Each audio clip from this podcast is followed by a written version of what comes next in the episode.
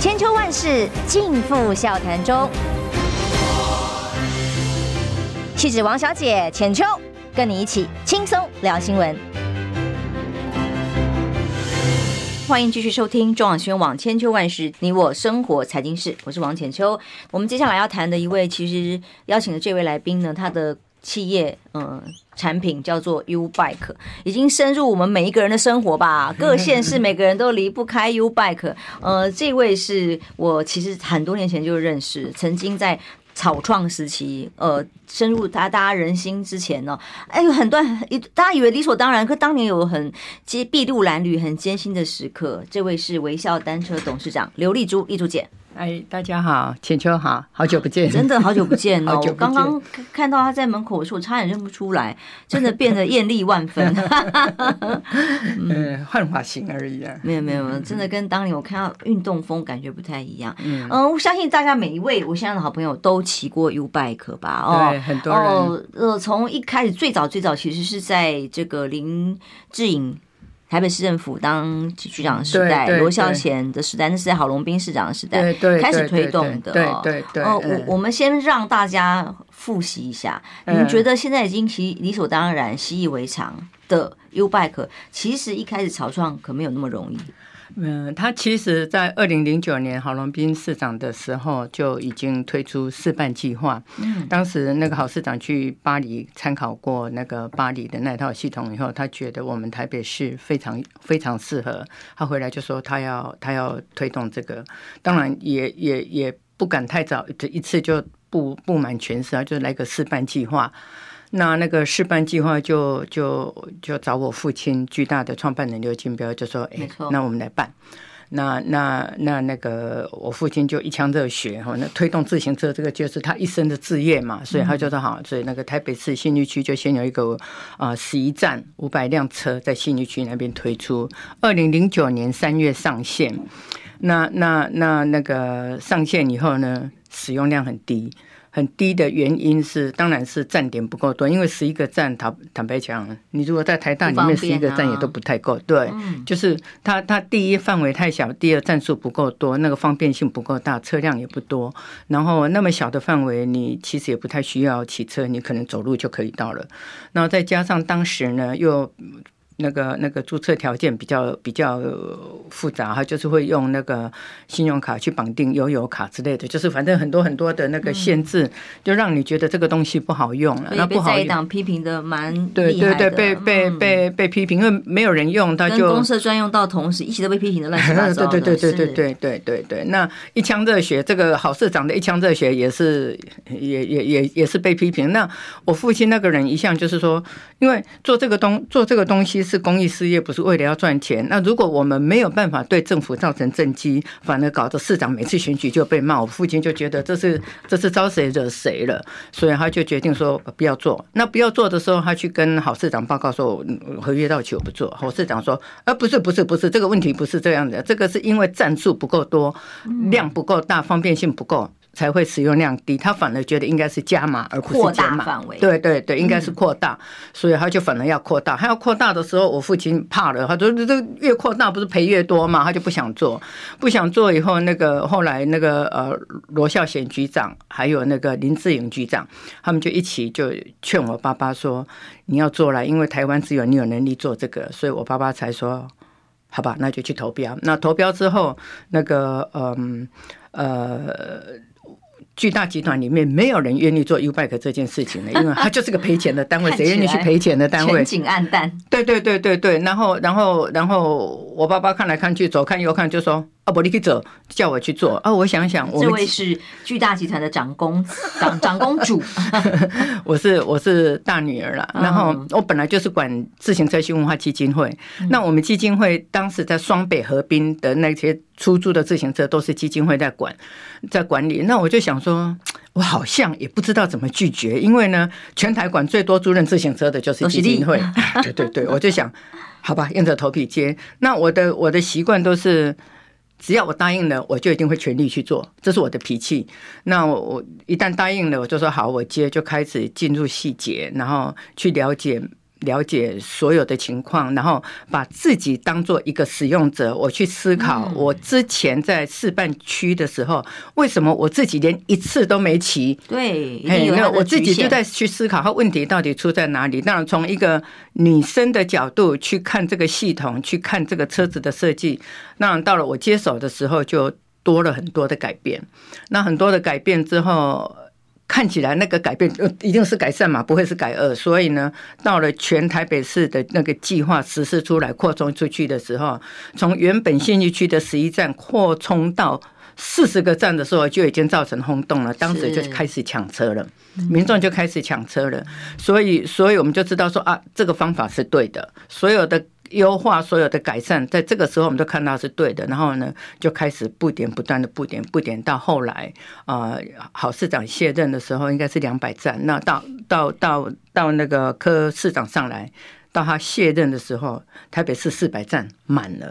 是满了，嗯，所以你现在整个台湾遍布的县市，因为看到县市长选举的时候，还有某一个县市，我们就不用提过去了啊。某县市要把这个台北市当时的 U Bike 的政绩当做自己催生的政绩，那个差得远哦，跟他的关系真的不一点关系，八竿子打不着。但无论如何，表示。他很成功，U Bike 微笑单车很成功，成功到政治人物都想要揽在自己身上当功劳哦。但无论如何，现在他破破及遍及的县市已经不止台北了，不止。现在全台有十一个县市有 U Bike，嗯嗯。然后像高雄当时引进来本来有原本的系统，当时李四川副市长引进来的时候也引起很多批评啊、攻击啊。最后结论是什么？结论是所有市民都说好。使用率比过去高太多，因为有一些很重要的便利性啊，还有维护品管的问题。对对，那个高雄是它高雄它厉害的地方是它本来不是 U-Bike 的系统，所以我们去的时候呢，直接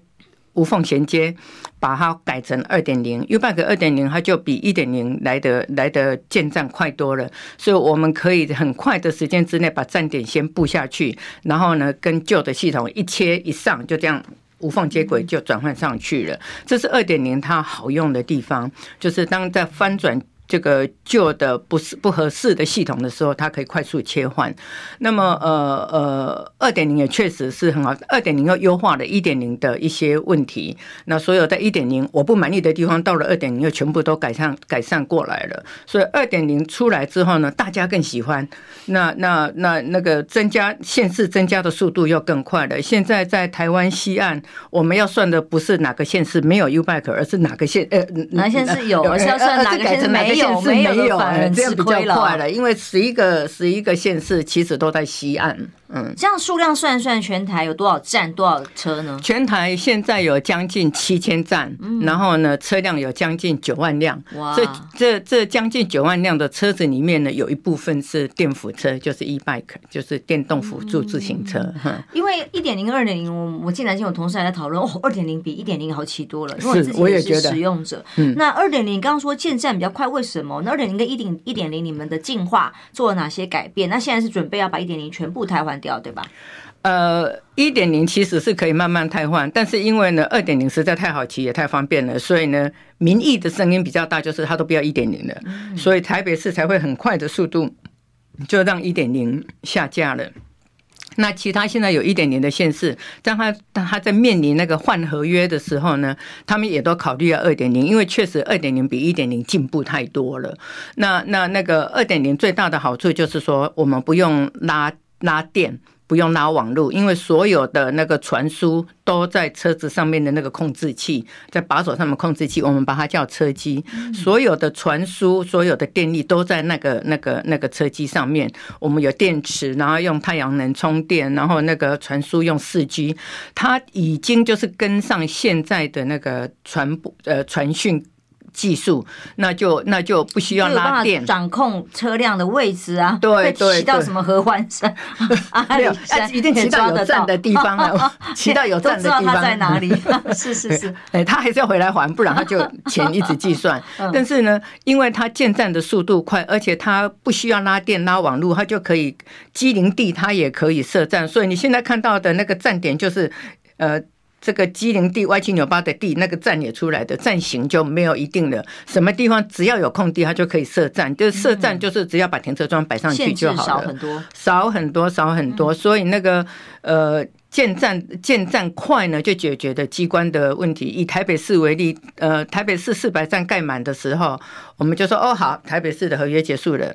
结果听说口袋名单里面还有五百站，都是议员要求设站的。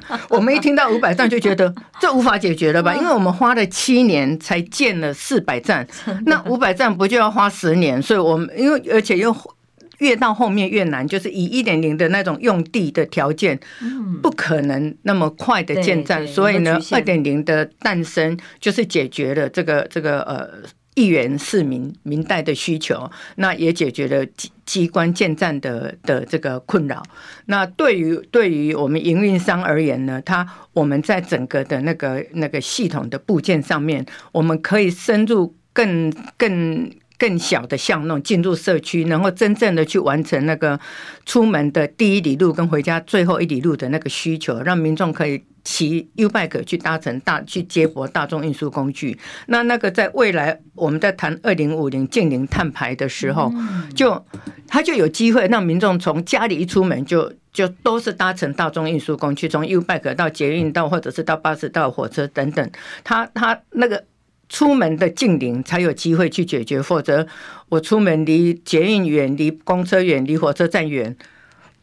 那我算了，我我骑机车或者是我开车好了。所以 U-Bike 大量的建制进入社区里面，才有办法去真正的实现那个呃 last mile service，就是最后一里的那个服务接驳服务。然后也有可能去谈近零碳排这样子的事情。这的确是一个非常有环境永续概念的先进的政策跟做法哦。而台湾在服务这一块更是很先进的做到了这一环。嗯，到国外去，其实。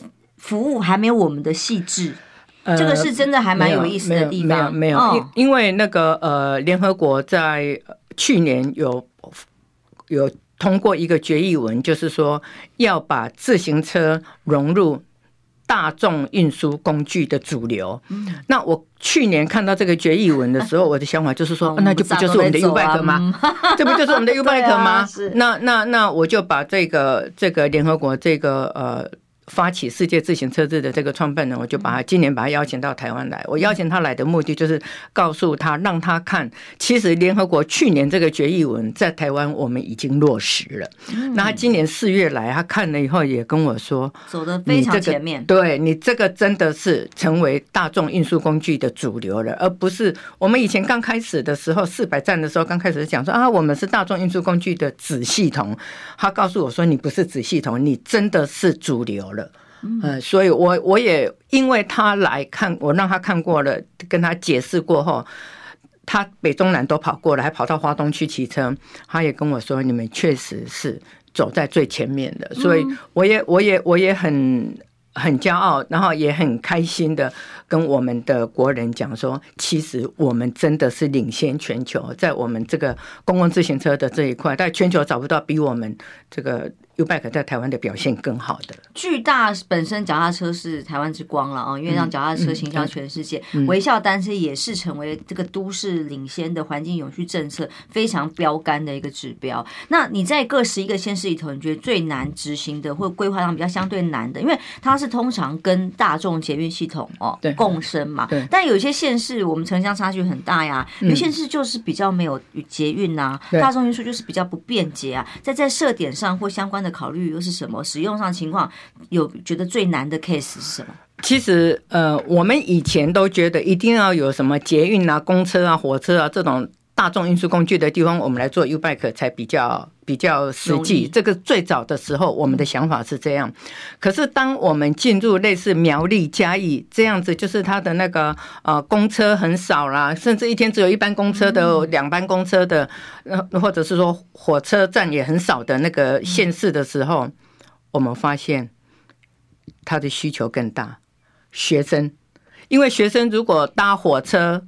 那一班火车来，他来到火车站，他要他要骑去学校，他不骑 U-Bike 的话，他可能要走五十分钟，走走四十分钟。所以像在那类似类似呃呃新竹啦、苗栗啦，或者是嘉义这样的地方，甚至高雄，我们发现学生的使用量最大，所以就可以看得出来，他学生他在用用 YouBike 上下学的时候呢，他是很方便。那我自己看了也很感动，就是说，其实这个不止减少了他上下学走路的时间。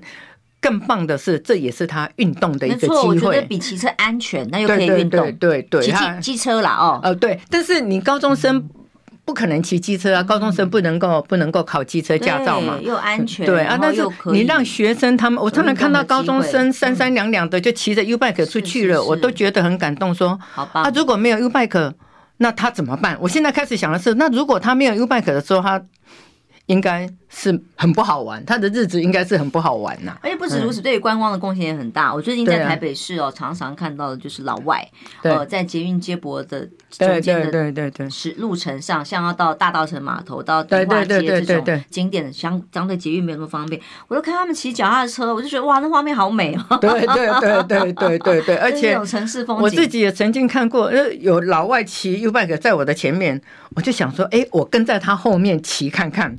我发现他比我厉害，他知道什么时候要骑车道，什么时候跳上去骑人行道，什么时候要跳下来骑车道。哎，他他他这样转换是有道理的，因为前面有障碍物，他他他这样转换是有道理的。我就跟我先生说，这个是老台北。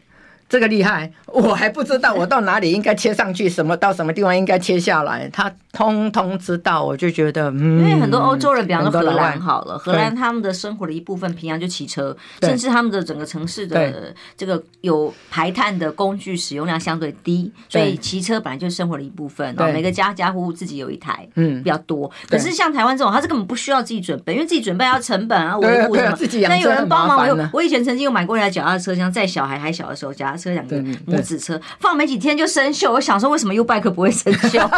那个当然是要设计过，对，要设计过要防锈的，然后还要维护，嗯，不然的话，诶，还是一样会坏掉的。不好意思，我们先听一下广告。我关心国事、家事、天下事，但更关心健康事。我是赵少康，推荐每天中午十二点在中广流行网、新闻网联播的《听医生的话》。我们邀请到的都是国内数一数二的医疗权威，给你一个小时满满的医疗资讯，让你健康一把抓。除了收听以外，还要到 YouTube 频道上订阅 I Care 爱健康，按赞、订阅、开启小铃铛，爱健康三支箭，一件不能少。中广新闻网。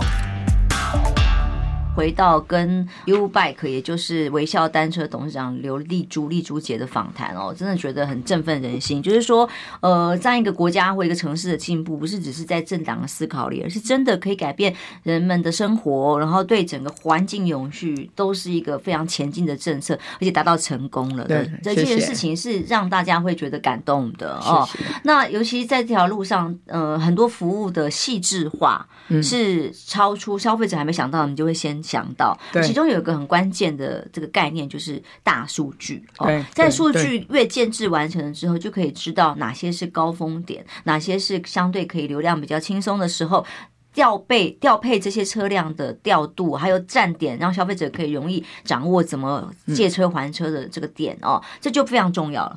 对，呃，我们会在那个每天不同的那个高峰期之间呢，我们配车。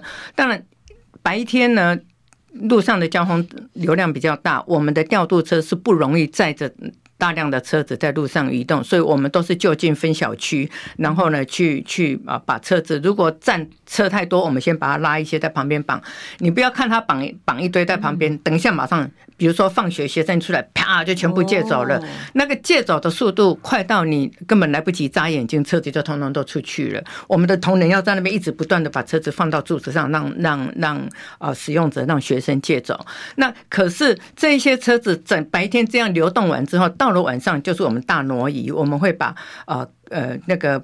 车子归建到他第二天早上他的需求的地方，比如说早上大家上班的时候，车子都从哪里骑出来？这些子必须在半夜的时候，我们就赶快把它建回不把它送回去，或者是说把那个各县市的车子大约的数量赶快先把它送回去，否则那个车子的数量会不平均。所以这个这个调度呢，都是根据我们。历史资料里面，我们有我们的数据分析，每一个站的习性，它早上是缺车还是是是会满站的，这一些在在数据分析里面呢，我们每一个站都有它的它的那个警戒值。那我们的调度同仁，他们手上拿的 pad 里面呢，也都有那个红灯、黄灯、绿灯这些警戒值，随时都在观察每一个站的情况。所以那个 U-Bike 的调度这么多站，尤其像现在。二点零的话，像台北市现在已经一千两百多站，将近一千三百站，光光台北市就已经一千两百多站，这么多站，那个那个那个数据分析其实是很精密的。那我们如何去在这里面把那个车辆的调度做到极致，让民众可以有车借，然后有站还？那这当中还会牵涉到，就是说站数的多寡，还有车辆数的多寡，是不是能够符合这个站的需求？这个都还有后面更深的那个呃数据。还有保养吗？每天回去，因为有些说真的比较没有公德心的人，会把那车子上面丢一大堆垃圾，有没有？我也蛮受不了那种人的。对啊，然后弄得油油的、脏脏的。可是他总是有一群人默默的哦，趁着晚上回去收回收的时候，把这些该清清理的哦或整理的恢复成原来的样子。其实那个篮子里面有垃圾这件事情，我们从以前就一直在讲，所以说哎，大家要有公德心，把东西带走。但是还是会有。那我们的同仁呢？其其实我们有有一个。大队叫做打气大队，就是专门就是一直在打气。另外有一个大队叫做呃清洁大队，他们就到场站上面载着水桶到场站上场站上面去清洗。我每次看到他们在清洗在收垃圾，我就觉得，哎呀，这是干什么？这个这个做做做做公共自行车的服务还要兼清洁工，但是事实上他们真的就是拿载着水在。公德心的人。对对，那我那我这样讲是希望说我们的市民大家能够有公德心，不要不要这样乱丢，呃不不是。说你你你丢我捡不是这样子，是真的不要这样丢，不然我们的同仁真的很辛苦。嗯，现在有人问什么时候双北会有 U Bike 二点零，现在不是都有吗？二点零一呀，二点零一就是我刚刚讲的电扶车，电扶车在双北目前还没有。那在在在新竹、台中、嘉义、台南、高雄、屏东都已经有二点零一了，所以有一些台北人下去到了这些县市，看到了不一样的。U-Bike，而且它都是在二点零上面。等于说，在二点零的系统里面有两辆车，一辆是一般车，一一辆是电辅车，我们叫它做二点零。它是电动的。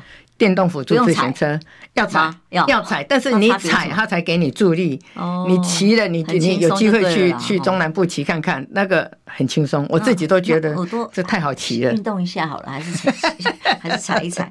哦，好，反正总之呢，就是一般的故事在台湾的城市风景，等于改变一个地方哦，整体的人们的生活跟服务的品质真的是完全不一样了。可是他其实自己的人生也很精彩哦。呃，被称为 U-Bike 教母，可是他过去其实他人生。经历从来没有想过往这个方向哦，以前当当过什么高尔夫球协会的会长，对，美国华人协会游泳裁判，对对。那在美呃，当时本来已经就是当家庭主妇哦，回归家庭二十三年的全职妈妈，移民到美国去了嘛，对不对？本来也也不一定回到台湾这块土地，本来没有想过要回来，就想说就移民就移民了。对，那最后回来了，那。这些年来，你觉得你最大的改变？然后你，而且你自己又是个运动狂，运动卡很恐怖。不，我以前以前我会当游泳裁判，就是我会游泳嘛。然后我我又高尔夫球协会那个女子球队的队长，也就一一定是会打球嘛。所以我本来就有运动的习惯。然后回来被我父亲叫我回来台湾去去去接基金会的执行长。那那个时候开始骑自行车，那骑了自行车以后，发现说骑自行车比打高尔夫球好玩。打高尔夫球一组四个人最多，你就是跟四个人玩。可是骑自行车可以一票人出去骑车，就是朋友更多了，而且呢，脚更长了。我不骑自行车，我怎么可能会去什么十分双溪那种地方？可是现在骑自行车骑去十分，骑骑去不厌亭，这是家常便饭的事情。或者是骑去什么巴拉卡，什么骑去二子坪，那以前我不骑车，这些地方我都不会去的。所以骑车让我的脚更长，然后呢，交更多的朋友，我就觉得骑车比较好玩。所以现在我也不打不不不打球了，那就就。在骑车，那一直都是维持运动的习惯呐。骑车运动的会很均衡。可是我本来我们像我正大 EMBA，我们就是有要爬玉山、游游日月潭，然后各种人生体验嘛，感觉是体育班。但是其中有一项是环岛骑脚踏车，可是后来我就是因为刚好已经要去报名参加的时候，我前面有个学姐骑车在一个基隆那边竞赛的路上哦，就摔车被重机撞到骨盆断裂碎裂，然后我就吓到不敢去。你自己骑车有没有这个这种安全意外上给大家建议，跟怎么保护自己？呃，台湾的交通状况还适合骑车吗？我我我我自己已经环岛七次了，嗯，所以呃，环岛一定是骑在一般的道路上啊，不会全部都骑在自行车专用道上面啊。呃，另外一个一个题外话就是说，自行车专用道也不一定都是安全的，对呀，这这这这是前提。那骑车自己本来就是要。注意要去小心自己的安全，然后呢，当然道路的设施。你目前没有过这个摔车经验受伤的？有啊，也有，我一定有。我我我我我到美国的 Palm Spring 去，在那边打去打高尔夫球，其中有一天不不打，然后就借了车子骑出去，我到那边有摔成肋骨断了两根。就是你你我我常讲的就是说。你在家里都会跌倒，骑车怎么可能不跌倒？你在家里都可能跌倒。那所以骑车一定会跌倒，但是呢，它跟走路一样，如果你不是速度很快的时候呢，其实它是小伤。那我断肋骨，肋骨就好了，两三个月以后就好了，也什么事都不能做。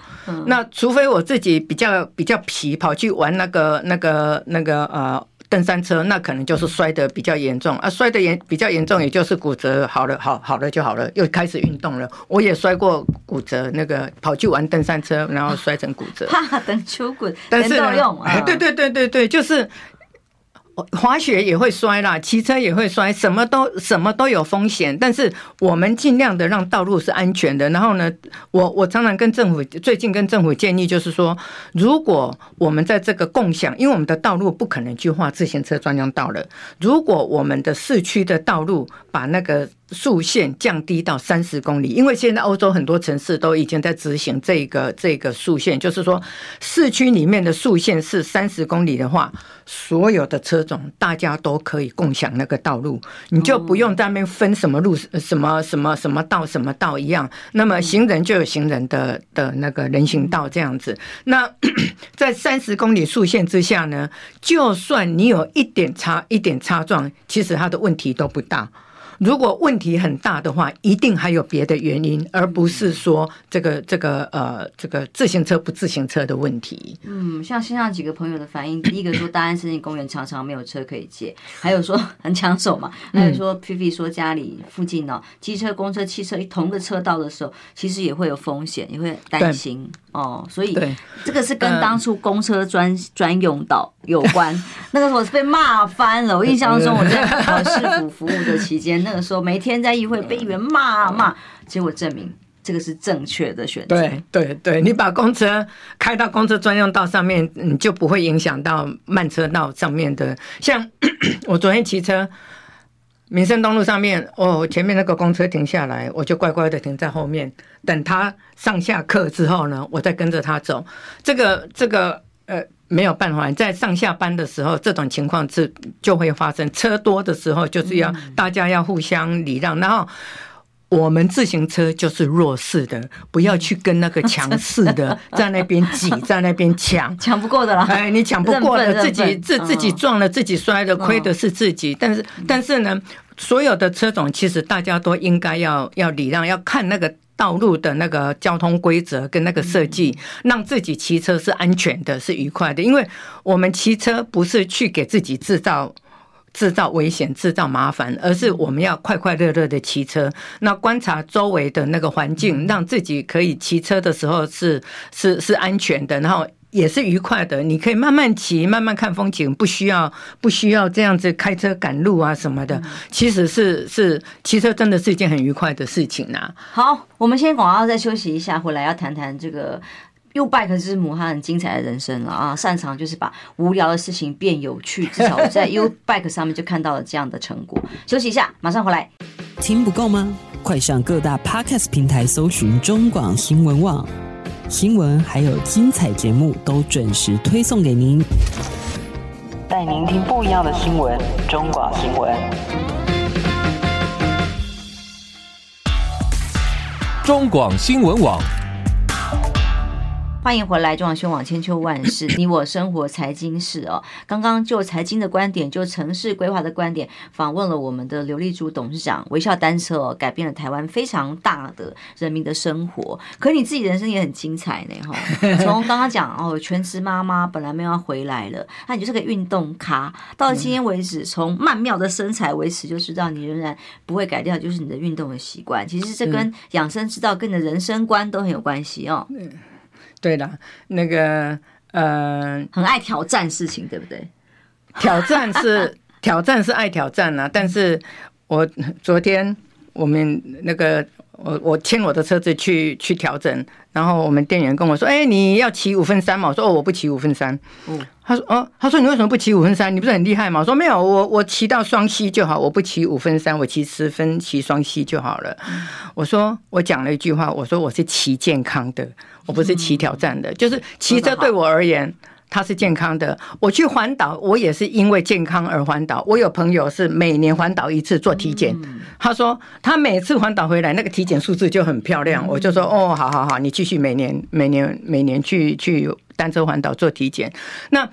运动的目的，除其实是维持自己身体的健康了，但是还需要毅力，还需要毅力去去去去贯彻，不然三天打鱼两天晒，呃呃两天晒网其实是没有用的。就是我，嗯，对，运动一定要持之以恒呐。嘿，对，那那我自己呢，又又有有一个特色，就是说，我先生常常笑我说，我一碰到困难的时候，那个样子就是把给看起来。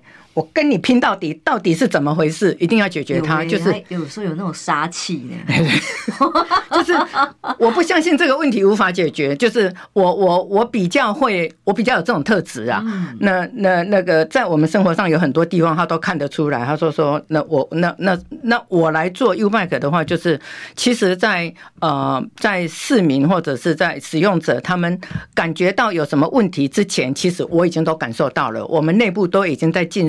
进呃进行那个呃改善优化的计划，所以呃一点零从当他开始到他现在面临呃要要要要退场的这个时候呢，其实一点零已经很成熟、很成很很稳定了。但是呢，我我相信二点零它刚上线，它一定还是有一些问题。但是我们一直在慢慢的优化它，到现在我自己觉得二点零我也找不到缺点了，所以。我有时候这样骑在借二点零的时候，我我会有自己的喜好，比如说我喜欢扫码借车，我不喜欢靠卡借车，我喜欢手机拿着嘣就借就就就就借车这样，就是扫码借车、靠卡借车，或者是是呃坐垫杆的那个调整的设的那个有、哦、好多了，以前好难哦。现在很方便，现在非常方便。现在有人在讲说啊，坐垫调整怎样，我就跟他说那个卡住了，压半天。对对对对，哦，现在很轻松。那个时候我们为了要解决这个问题，其实花了很多年的时间才去研发出来。现在二点零的这个坐垫感的调整，还有包括那个临停随车锁。你看这么小的地方都很用心去设计。这个这个都是我们在使用上，我自己觉得，只要是我不喜欢，或者是我觉得不方便。那么民众一定不喜欢，那我又是一个比较挑剔而且比较细心的使用者，所以如果我说这个有问题，那么它就一定有问题，那大家我们同仁就一定会去改了。所以我我们的我我比较高兴的就是我们团队其实大家都很很很团结，然后呢，我们背后整个那个巨大集团的这个整个制造研发的这个。这个体系呢，也能够支撑我们去优不断的优化，诶，不断的改善我们的整个车子的设计。所以我是真的觉得二点零到现在，我还真的是找不到它的缺点。就是大家一起在做一件美好的事啊！对啊，我我我看现在大家这么喜欢我，我虽然很高兴，但是我也觉得，那我们要更更努力，不要辜负了这么多人的喜欢呐。嗯，那复制模式有可能复制到海外去吗？呃，我们海外哈比较会走这个就是贩售系统嗯，这样子的方式，我们不会自己去经营的，因为你海外所有的东西其实通通都要在地化，在地化最好的方式就是让在地的人去经营。那我们可以贩售我们的系统，我们没有必要自己再去那一边去研究它的法规，然后去研究它的合约。我觉得那个是太缓不济急了。他们 localize，他们自己去去在地化经营，其实是最好的。但是产品我们可以提供，毕竟也不是只是看获利而已哦，在看它所造成的价值。对对对。那丽珠姐她自己的生活很有意思，就刚刚我们讲，他就是擅长把一个无聊的事情变有趣，然后就是你我真的要做的时候，就是咬住，一定就往前做到为止，就有这样的精神。其实你生活上也是，你的生活是怎么过的？来点养生啊，人生哲学跟大家分享啊，那才可以一直维持这么健康的身形。呃，那个那个，把把把不好玩的事情变好玩。能做到这样啊，才有可能把别人拉下水。哎，有道理。然后我就可以退休。原来你的目标是这样。是是是是是是是，因为我要负责任的退休嘛，我不能够一丢什么都不管嘛，所以我就，当然我自己要先投入，我一定要找到它好玩的地方在哪里。所以包括以前我在美国的时候，我接华人协会的会长。第二十八届，那之前办华人的春节晚会，从来没有一届是有赚钱的。我第二十八届我接会长，我就用自己的想法、自己的方法下去办，竟然转亏为盈。从我那之后呢，大家都觉得当华人协会的会长是一件有趣的事。以前那个会长是没有人要当的，每个人哦，你叫我做事没关系，不要，哎，不要叫我去去当会长，我不当会长。所以，我我我觉得这是一个例子，就是说。我投入到那个组织里面，我去了解他，然后想想方法把那个活动办出来以后呢，大家开始觉得，哎，这个是好玩的，因为看到我的做法了，所以呢，就有人。跳进来接会长，如果没有人来接会长，我要接第二任的会长，我觉得那个是一件很麻烦的事，所以我把它做得很好玩，然后来换你来玩，我就可以退下来了。那是这是这这是我自己的想法啦，要做就把它做好，好到让人家觉得说，哎，那这个我也可以，我可以接手，那你接手，我就可以退下来了。这也是心态的问题啊，让每件事情都变快乐。我还是帮忙问一下好了，因为刚刚线上我们的小编也在问说，什么坐垫颠倒代表那场是故障的。嗯，坐垫反转，因为那个 U-bike 在骑，你骑的过程当中，比如说它突然爆胎了，或者是突然拉链了什么什么，是其任何故障的问题，那。我不会马上知道，我们营运单位不会马上知道。那如果他还回去站上的时候，他把那个坐垫反转，那么我们的维修同仁、调度同仁一看到啊，坐垫反转，这辆车子要优先处理去检查。好像不用，已经变成一个大家的习惯了。这是我们对是习惯，也是暗号默契耶。哦，对对对，没有公开宣传过，就自然而然看到倒挂有大张的坏。从以前一点零就这样，后来到二点零，这个坐垫杆设计出来的时候，因为它里面是插销式的，然后然后我看到这个设计，我第一个。反应就是说这个很棒，可是如何坐垫反转？我马上问说，那坐垫反转，这这坐垫反转这件事情不能没有。他们就说 有，他们有设计，就是把它把它压到底之后，它就可以坐垫反转。那坐垫反转以后呢，我们同仁看到了就知道说，哦，这辆车要优先处理，因为它是有民众已经告诉我们这辆车是故障的。那请不要。为了你自己回来骑车的时候，这辆车仍然在这里，然后你就故意把它坐垫反转。我告诉你，有人会把它转回去的，真的不要试了。不要想要这样。有热心的民众会把它转回去。嗯，对，所以这一招不管用，反转就反转，不要去动它了。真的哦，最后一点点时间了，我想问董事长，你现在的人生是过着你自己很满意的生活吗？你的人生生涯来讲，哎，想要挑战的山，想要做的这个功课啊，想要跨越的困境，大概。一关一关都跨过去了，你现在最想做的是什么？还是说你现在最满意的人生？接下来，哎，想要有一些更精彩的事情还要发生吗？诶，我从来没有去规划我更精彩的下一个阶段，从来没有，都是顺着顺着这个顺其自然，顺其自然，而安。只是每一个阶段呢，我都认真的去把自己的角色扮演好，就是在当下呢，去享受自己的。角色享受自己的生活，那随着年龄越来越大。到了什么年龄该做什么样的事情，那好像是很自然的事情啊。我也没有特别的规划。那至于，比方说规划退休年纪什么，还是就一直做做做做到不想做为止？我当然是希望有人接我就可以赶快退休啊。啊，不过有没有孩子或什么准备接班的规划等等？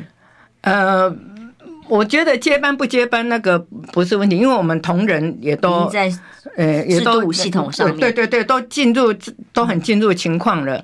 那那个而且这个是政府的案子，其实谁能够谁能够那个接手谁就接手，我觉得这个这个都不是问题，反而是。我看我一些朋友退休以后都拼命在世界各地旅游，我在想，那我以前住美国那十年，我已经玩很多了，我把北美全部都玩透透了，我真的不知道我还要去哪里玩。所以，对于退休出去旅游这件事情，不是我的我的人生规划，只是如果我真的退休的话，我会更认真的运动。我现在的运动是要找时间去运动。那如果我退休，我那个。我的那个运动计划一定是每天排满。一到七的运动行程给大家分享一下。我一个礼拜七天里面呢，有有两天上健身房，一天上瑜伽课，另外的两天呢是骑两次的那个训练台。那这两天加起来要超过五十公里，等于说一个礼拜要骑训练台五十公里，分两天骑完。所以一个礼拜七天里面呢，有五天已经排满了，另外的两天呢就是做杂事，该出去办事的时候出去办事，是这样子。那那我觉得，我觉得运动到现在我才发现，原来我的身体是。我的骨骼是长得歪七扭八的，我要把它调好调好，把那个脊椎调好，所以现在才运动有点晚。我我如果退休，我希望的是我的运动时间可以更更呃更没有压力啊。嗯，你看一个这么忙的人都排了这么多的运动的时间哦，更何况是我们。我相信 YouBike 有这么样多。庞杂的事情要应付，尤其是各县市政府哦，牵涉到诶，正是政府部门相关的议题，有更多要处理的事情呐。哦，对对对对对对对对。但是这要处理的事情不是杂七杂八，不是我讲的那个杂七杂八，是奇奇怪怪的事情。不是不是不是，那是重要的事情，那是 那是正事，那是重要的，这对对重要的事情。对，但即使再忙哦，再累，嗯嗯，就一定要去运动。如果必须这个。停掉一次运动去处理这些重要的事情，那也是没办法的。嗯那但是退退休以后就不用了。真的哦，好，真的是很棒的这个人生的故事跟大家分享。除了在经营一件事情的企业的经营分享，还有人生观哦。我真的觉得就是呃，如果你看到困难跟挑战的时候，只有看到很难的部分，他永远都觉得哦，好辛苦，好累。可是我看到哎，他可以跨过的山头，可以。感受到成就感，那你就是快乐的去做，嗯、就像把无聊的事变有趣，嗯、就做的很起劲，做的很好玩，嗯、然后真的做到了之后，就是成就感油然而生，它就会是一个正向的循环。当你看到那个成果出来的时候，你对那个成果满意的时候，你就会有成就感，然后就是越会投入。那个就是以前我爸爸常讲的啊，阿内起笑。那也可以笑。我以前打球打得很好的时候，阿姨说啊，嗨呀嗨呀嗨呀，可以笑啊。啊喏，笑喏，打得越来越好的时候，就打得越多嘛。哦，比如说你可以笑啊，那也可以笑。啊，后来骑车，他也是说啊，嗨呀，你过来可以笑。好可爱，越骑越越上瘾。你们家人都好幽默，爸爸也爱运动，对不对？哦，他他爱运动，然后他骑车的时候也骑得很很骑得很多。你妈 K 笑哟，所以他懂那个 K 笑啊。打球他也打到 K 笑，骑车他也骑到骑笑。对一件事情投入的时候，就会忘我了。对对对，然后从里面体会到那个乐趣，而且就是人生的这个快乐跟哲学就在里头。是，非常谢谢董事长接受我们的访问，也希望大家都有同样的精神。